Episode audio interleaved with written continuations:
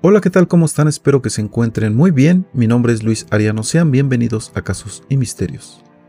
Una tragedia ocurrió el pasado fin de semana tras darse a conocer el caso de una joven que mató a su novio en la Ciudad de México. Pues la joven, de nombre Sayuri, dijo a los agentes que intentaba defenderse de los golpes de Adrián. Ella tomó un cuchillo y asesinó a su novio. Le clavó el arma blanca en la pierna. Tras este hecho, la jovencita fue detenida.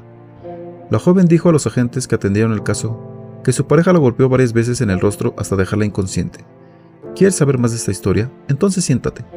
Ponte cómodo, abróchate el cinturón y acompáñame a saber todos los detalles.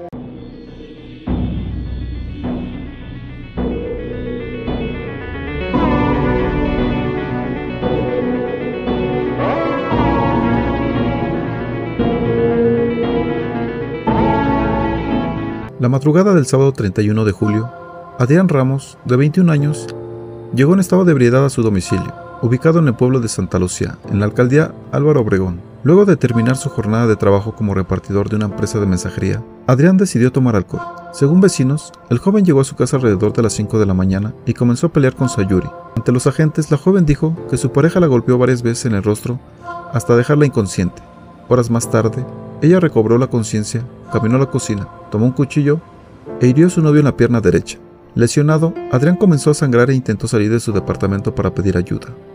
Sin embargo, en cuestión de minutos, el joven se desvaneció cerca de las escaleras debido a la cantidad de sangre que había perdido, ya que el corte le ocasionó una severa hemorragia. El chavo le pegaba a la chava y este, pues ella se defendió con lo que pudo. Fueron los vecinos de la pareja quienes llamaron a los paramédicos para que auxiliaran a Adrián.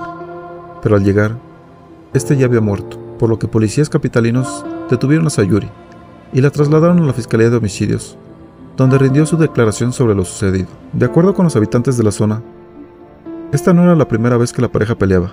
Incluso aseguraron que lo hacían seguido. Al lugar arribaron peritos para llevar el cuerpo al anfiteatro de la agencia ministerial. Debido a todo esto, colectivas y activistas feministas pidieron que la mujer fuera liberada, luego de que fue detenida por defenderse al acuchillar y matar a su novio, quien le propinó una golpiza en la alcaldía Álvaro Obregón, en la Ciudad de México tras señalar que actuó en defensa propia tras las constantes agresiones de su pareja. Jamás los veía yo pasar, dos veces los vi pasar. Dos veces la chica me saludó y la saludé hasta ahí.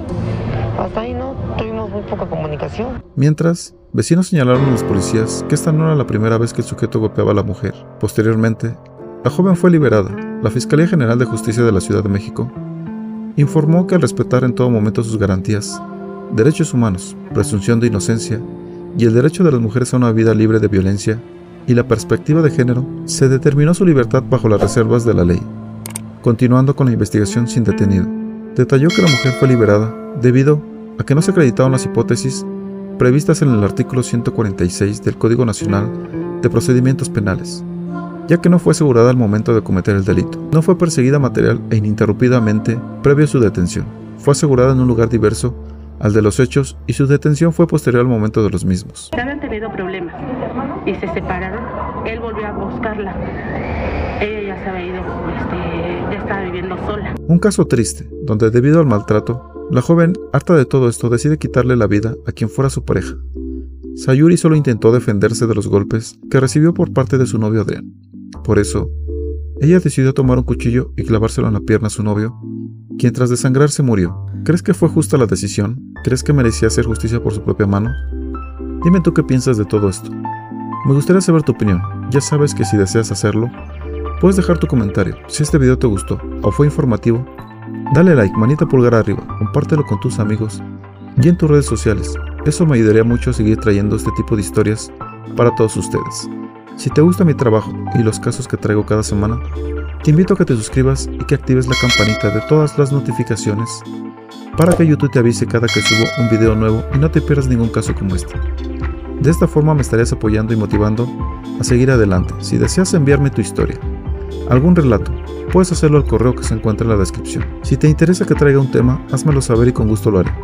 Y bueno, por mi parte ha sido todo. Les mando un fuerte abrazo. Nos vemos en un próximo video.